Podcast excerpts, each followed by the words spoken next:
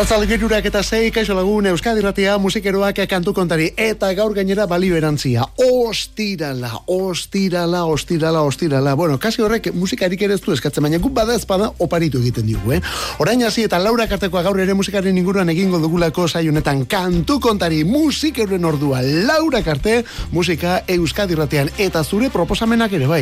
Horretarako gure WhatsAppa, eta betiko zamakian, 6 sortzi sortzi, 666 000, 6 sortzi sortzi 666 Zuzenean ari gara, zuzenean arituko gara Laura bitartean eta orduan zerbait ikies egiten baldin baizu edo osorik entzoteko aukerarik ez baldin baduzu edo zerbe berreskuretu nahi baldin baduzu horretarako aukerarik ere bada EITB nahieranen EITB nahieranen hemen zuzenen egindako programa guztiak jartzen ditugulako. EITB nahieran irratiak, euskadi irratia programak, kantu kontari zapa, hor dituzu, saio guztiak. Eta hemen gaituzu olazabal jauna eta biok, astera eta zen nolako kantuarekin. Linkin Park, Amerikarrak, meteora garaian, hau da, duela hogei urte, baina orain, orduan grabatuaren urte hoetan gordeta eduki duten eta gaur erakutsi duten abesti honekin. Zerbait egaitik, honen izena da Lost Galdua. Just a scar Somewhere down inside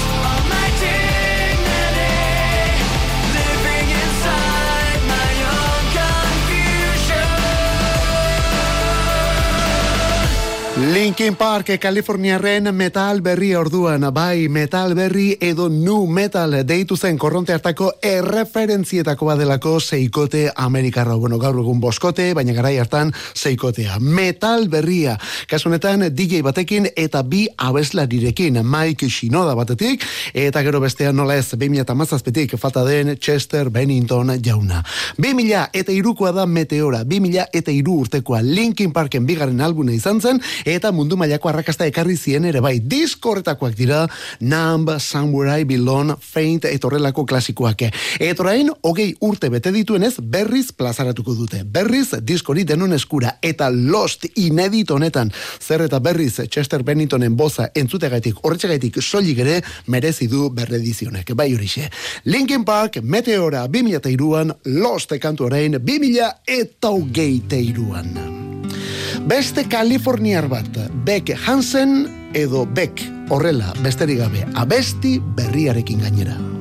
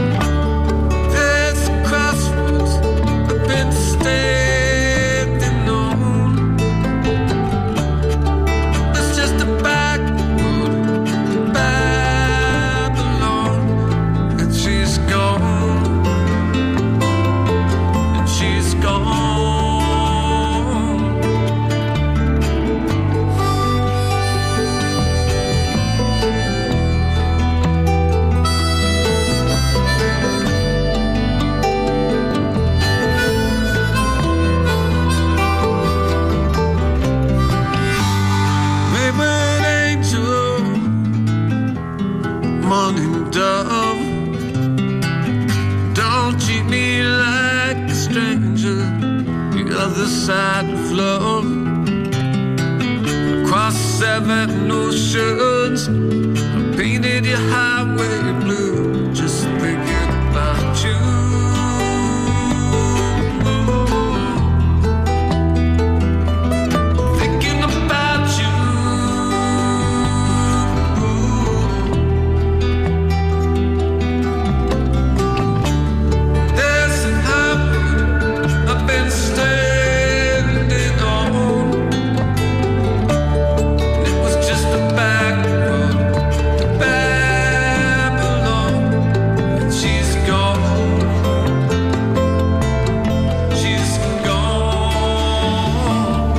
Estatu batuetako Kaliforniako musikari hau askotan ez dugu entzun temple eta lasaitasun eta xamurtasun honetan, eh? ez da pentsatu ere Beck Hansen orduan. Beck lauro geita malauko Loser kantuari esker ezagutu genuen, bere hirugarren diskoa zen ura ja, baina tira Loser abesti idortu arrek eman zizkion egoak low-fi deitu den korronte honen ikurrari. Jose gauza, aurretik nu metal ekarri dugu, eta orain zer eta, ba, garai beretsuan low-fi delako hau ere bai.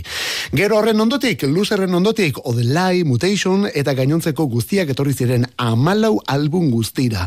Eta diskorien ondotik, ba bueno, Rock and Roll Hall of Fameko aurtengo izendapena, hori da azken berrietako bat, Arcade Fire taldeko Jim Butlerrek izan dituen machista salaketak direla eta talde horrekin bira egiteari bekek eman dion ukazio ere bai, hori beste albistetako bat, metira azken berria beste hau gaur bertan jaso duguna. Gaur Thinking About You kantu mundial hau erakutsi duelako. Gaur Thinking About You. Bera da, bek hau beste bek bat da. Soinu berriak berarentzat, ezta? Hor, country gutuan, soinu akustikoan, eta begira, hau ere akustikotik dator, baina kontuz, hasieran bakarrik, despistatzeko izango da. M.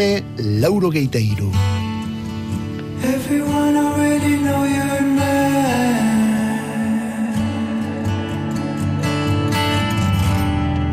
It's clouds. It's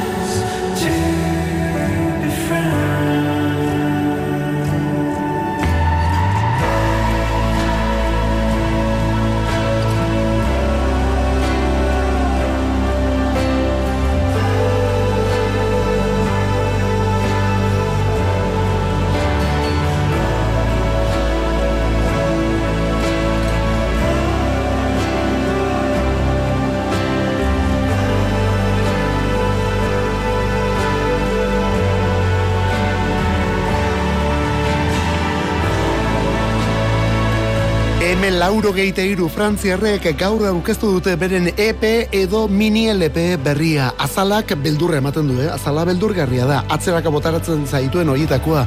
Eta gure benetako egia nahi baldin baduzu, lehen bizi eta aurrearkin lanak egiteko aurkeztu zuten Oceans Niagara kantuak horrek ere pizkatxu bat atzeraka botatzen zaitu. Guri behintzat ez zitzaigun gehiegi gustatu kantura. Orain ordea Fantasy Chapter 1 osoa dator. Sei kantu datoz hemen. Fantasy Chapter 1 sei kantu. Bi erdi instrumentalak eta gero Lehenago aipatu dugun horrez gain, honelako kantutzarrak ere bai. Hau zoragarri iruditu zaigulako. Honen izena, Radar Far Gone, M laurogeita iru. Bueno, hori dotorea, urrengo hau zer esanik ez. Hemen laurogeita iru aurkezten ari garelako disko Fantasy Chapter 1 izenekoa. Izan ere dirudinez, Anthony González eta bere mutilen lan berria zatika etorriko da. Hau, izenburuak dio bezala lehen zatia da. Eta gero disko osoa, ura ja Fantasy izenekoa, martxoaren amazazpian. Musika elektronikoa, frantziatik munduan barrena zabaltzen ari dena. M laurogeita iru taldearen izena, kantu berria Amnesia.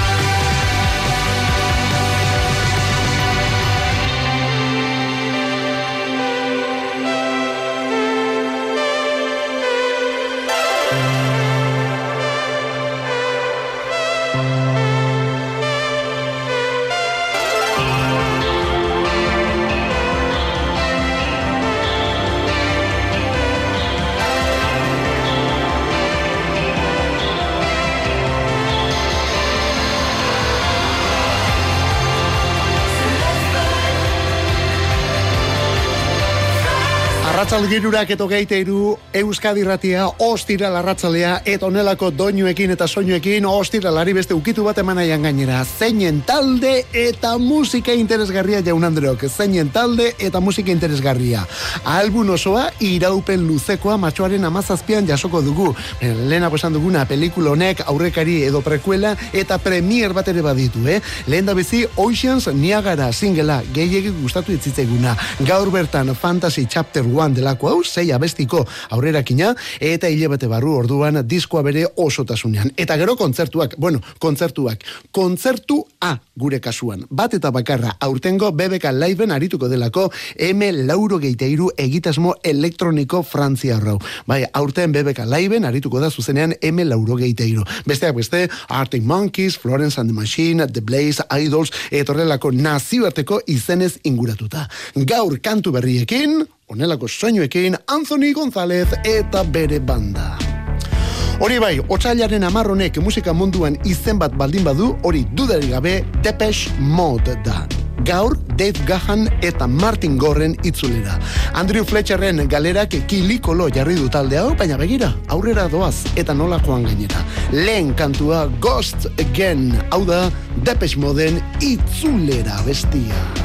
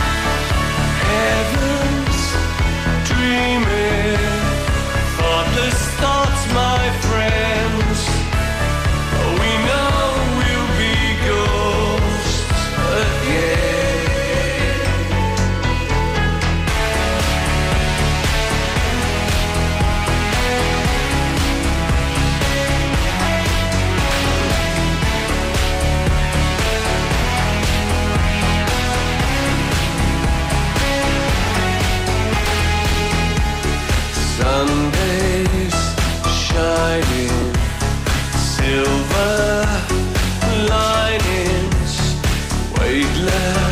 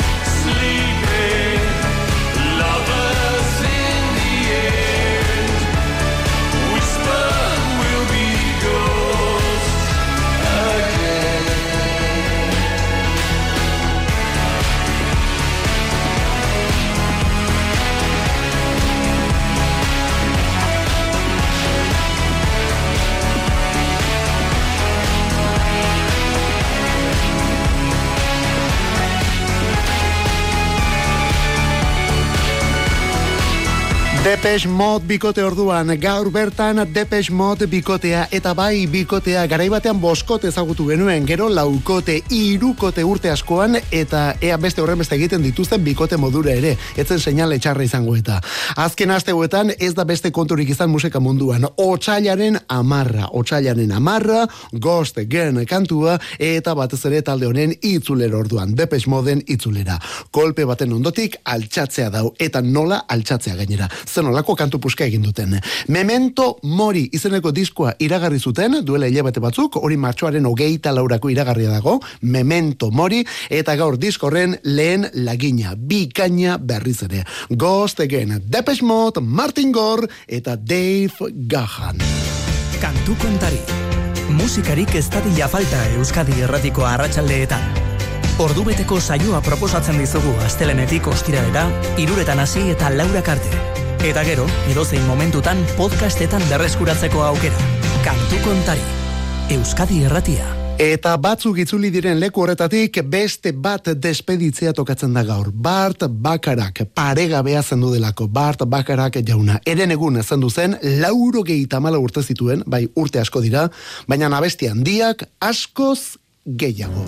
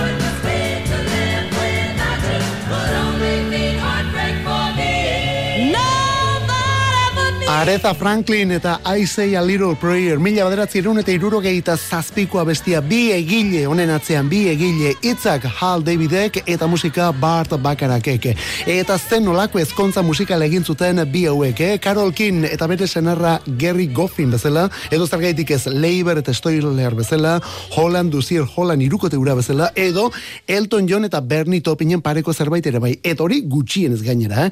eren egun lauro gehieta urte zituela zendu zen bar bakaraken, bueno, ba, honen ekarrien artean, I say a little prayer izeneko kantu hau dago, baina honekin batera Raindrops Keep Falling on My Headen soinu banda, abesti hori ere bai, edo Dusty Springfieldeko ospetxo egindako The Look of Love kantua, edo Scott Walker, Barbara Streisand, Beatles, Tom Jonesek kantatuak, edo eta beste askok berarekin, edo bere kantuekin egindako bertsioak ere bai, baina batez ere, bar inguruan kantari bat lotu bere baldin bada, hori dudari gabe, Dion Warwick haundia da.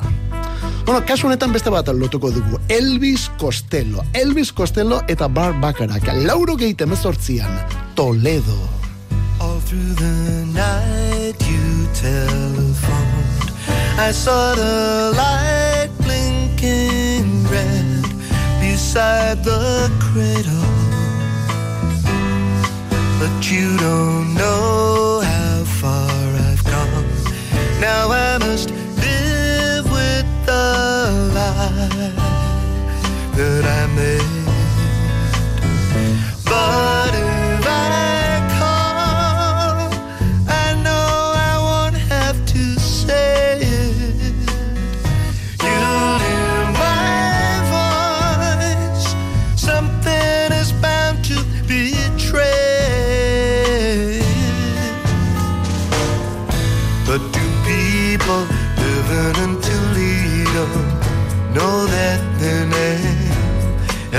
travel very well. And does anybody know how? Oh, dream of that Spanish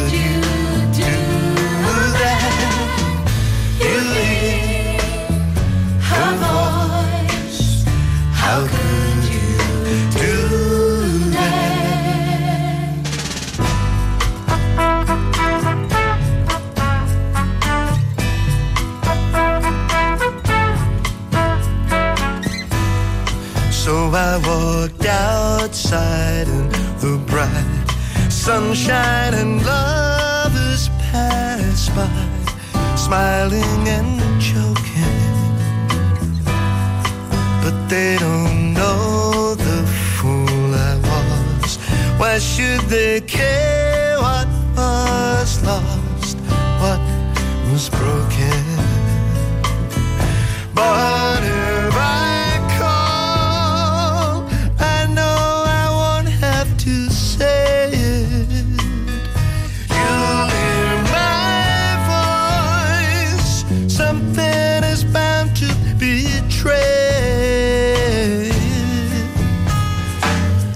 Orainik ere gogoan dut niri disko nork gomendatu zidan. Juan Carlos Pérez handiak itoiz taldeko Juan Carlos Pérezek eta esan zian jos kendu itzazu buruti dauzkazu musika guztiaiek eta entzuntzazu hau. Hau da orain entzun beharrikoa eta.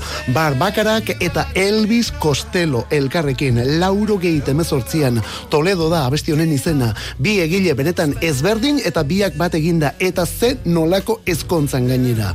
Ezkontza horretatik norena da orduan aurrau hori da galdera ez da norena da disko hau. Aitarena da ala amarena da. Bueno ba kasu honetan biena esan beharko da eh? Bakarak eta Costello bietatik dagoelako abesti edota aur honetan. Costelloren min eta ezin egon guztia eta bakaraken karamelo eta gozotasun lodi ere bai denak ezkonduta lauro gehieta emezortziko disko historiko honetan. Etorra epatu duguna pastelegia gozuegia igugailuetako musika etorrelako mespretsuak ere entzun behar izan zituen besteak beste 6 Grammy eta hiru Oscar irabazitako egilonek Bart Bakarak jaunak Eren egun zendu delako, laurogeita mala urterekin. Berak idatzitako beste kantuen artean, hau ere bai, Arthur Stem, Best You Can Do, hau laurogeita batean, Christopher Crossek kantatu zuen. Once in your life, you find her. Someone who turns your heart around, and next thing you know, you're closing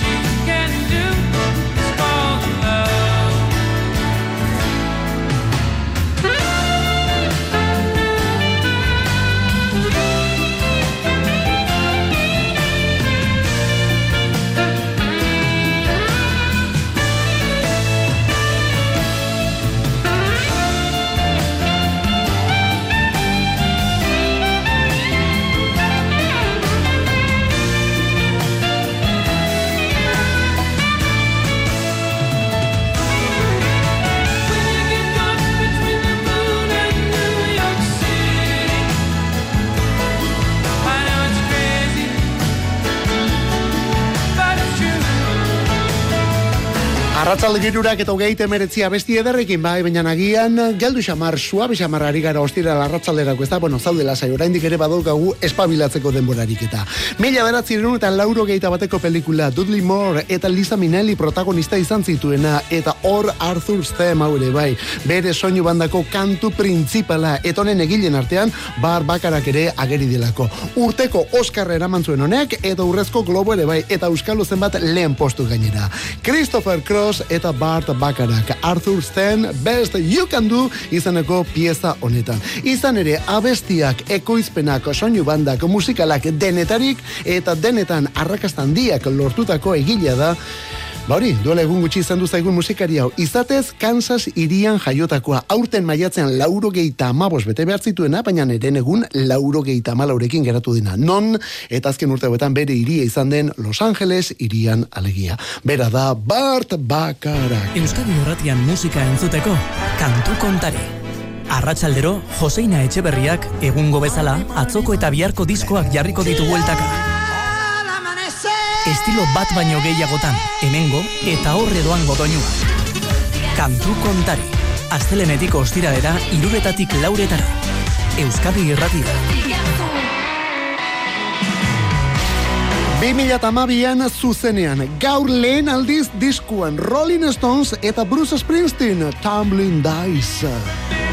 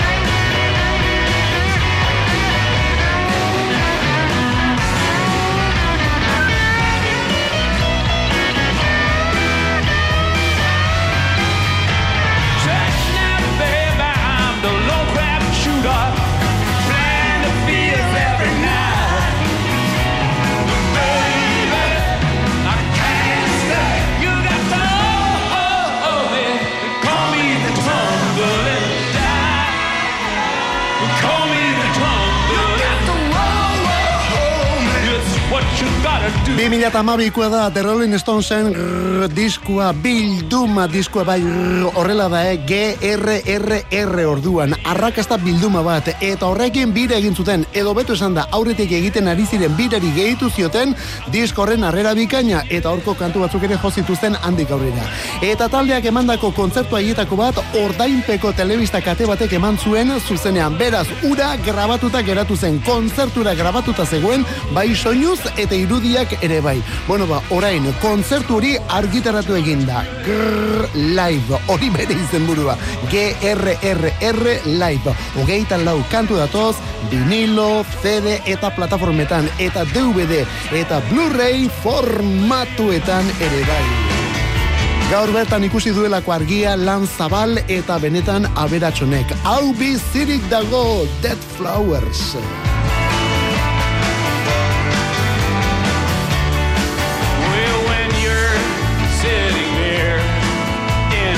Upholster chair. Talking to some rich folks that you love. Well, I hope you don't see me in my ragged company. But you know I could never be alone.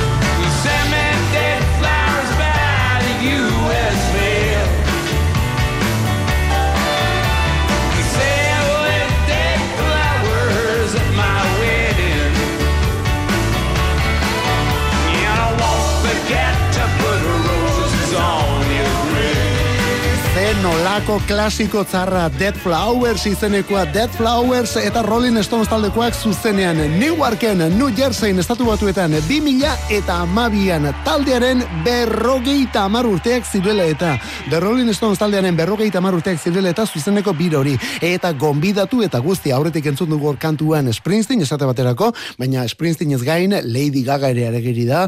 The Black Keys bikotea The Black Eyed Peas besteak beste, bueno, horrelako zerrenda luzea, eh? Eta badakizu zertaz ohartu garen 2012an taldea berrogeita hamar urte beteta, baina oraindik ere zeinen ondo aritu ziren Rolling Stones taldekoak. Ze ondo Jagger eta Richards, Ron Wood eta nola ez Charlie Watts ere bai garai hartan bizi zen eta Charlie Watts.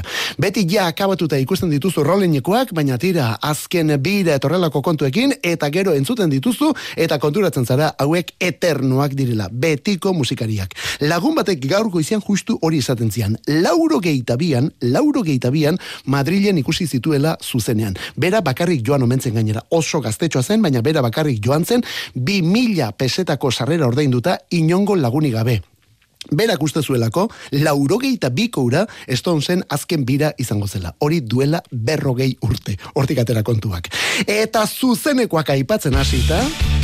Kontzertu honek berez Donostian behatzuen izan, baina beren irian lekurik ez topatu eta azkenean astigarragako oialumen egingo dute. Azkena izan da, eskakeitan taldea.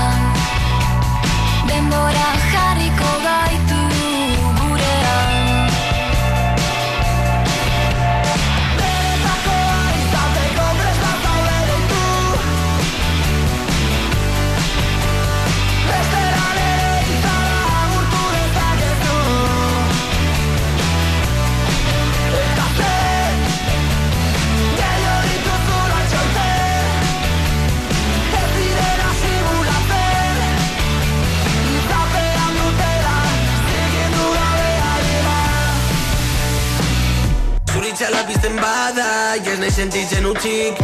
Nere bihurtzeko taupada, kolore berri badute jadanik. Ah, yeah.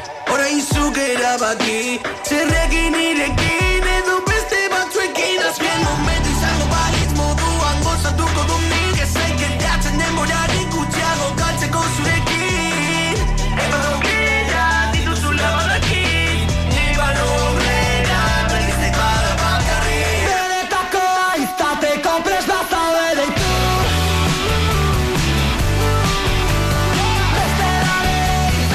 izara Eskakeitan Donostierren despedida egune iritsi da orduan, eh? bi emango dute azken kontzertua eta despedida bira honek dion bezala zuekin azken azkena. Bi bertan astigarragako oialume dantzalekuan.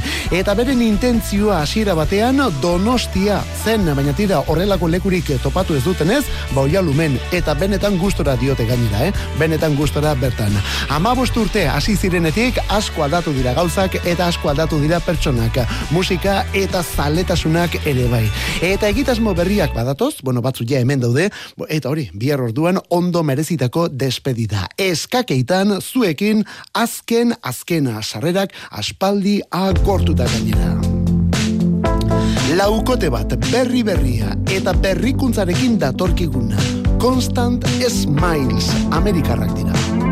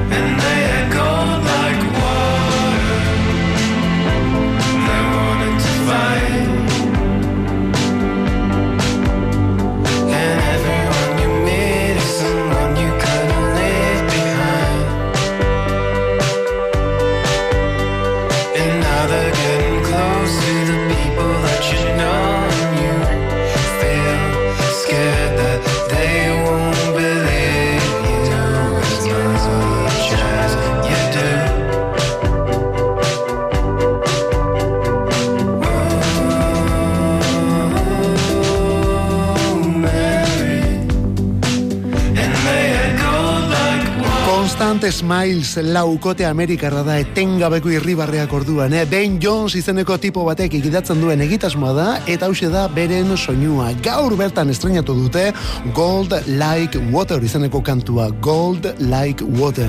Eta honekin Kenneth Anger diskoa iragarri ere bai, aurten martxoaren iruan argitaratuko duten Kenneth Anger. Eta Kenneth Anger honekin trilogia bat itxiko omen dute gainera. 2008an Divineekin abiatu zuten trilogia, gero horren ondotik John Waters etorri zen, John Waters izeneko diskoa alegia, eta orain Kenneth Anger datorkigu. Bueno, ikusten duzu denak ere izenetatik orduan Divine, gero John Waters, eta orain Kenneth Anger. Aurrera kina Gold Like Water, taldearen izena Constant Smiles. Eta etxetik, Euskal Herritik, Joy Division eta New Orderren zeremoni kantua onaku hau. Baina orain, bersioa Euskal talde batek egin dio. Dena iruko kementsuak, dena iruko ondarrutarrak. Zeremoni orduan berriz ere, baina zeremoni berriz hemen beltzez. Hori bai, kasunetan, Euskaraz.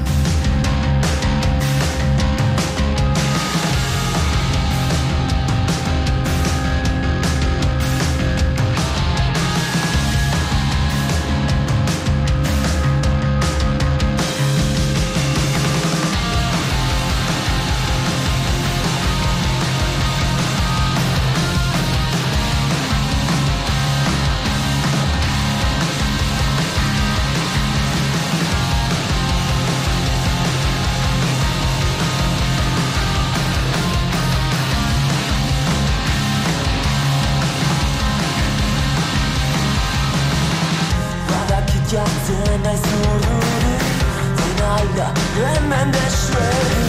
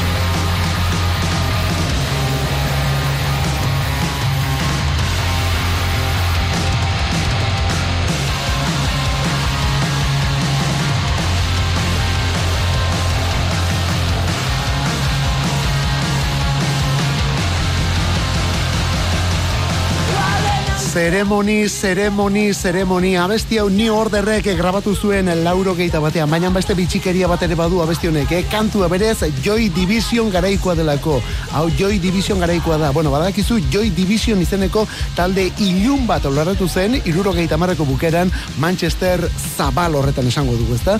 Joy Division taldeko lidera izan zen Ian Curtis kantari ikonikoa, baina lauro geian zendu zen bere buruaz beste eginda. Eta gainontzeko taldekidek Joy Division horren errautzetatik New Order izeneko taldea edo banda sortu zuten. Eta hau da erdian geratutako kantu haietako bat. Batek idatzi eta besteak grabatua. Joy Division, New Order. Orain moldaketa berria dena iruko euskaldunaren eskutik. Minutu eta laur besterik ez, arratzaldeko laurak izateko nola pasatu zaigun gaur ere arratsaldean. Ostiralaren gatik ere izango da, eh? Kantu kontari, musikeroak euskadi ratean, alde hontan Ola Zabal eta biok, bestaldean zuere bai eskerrik asko regote gaitik eta mezuen gatik. Gaur bagoaz, astelenean berriz ere bueltan, asteburuan musikarik behar baldin baduzu, hor dituzu guk grabatuta utzitako saio guztiak. Musikarik ez da dela falta. Ondo izan, zeure itxuran ibili.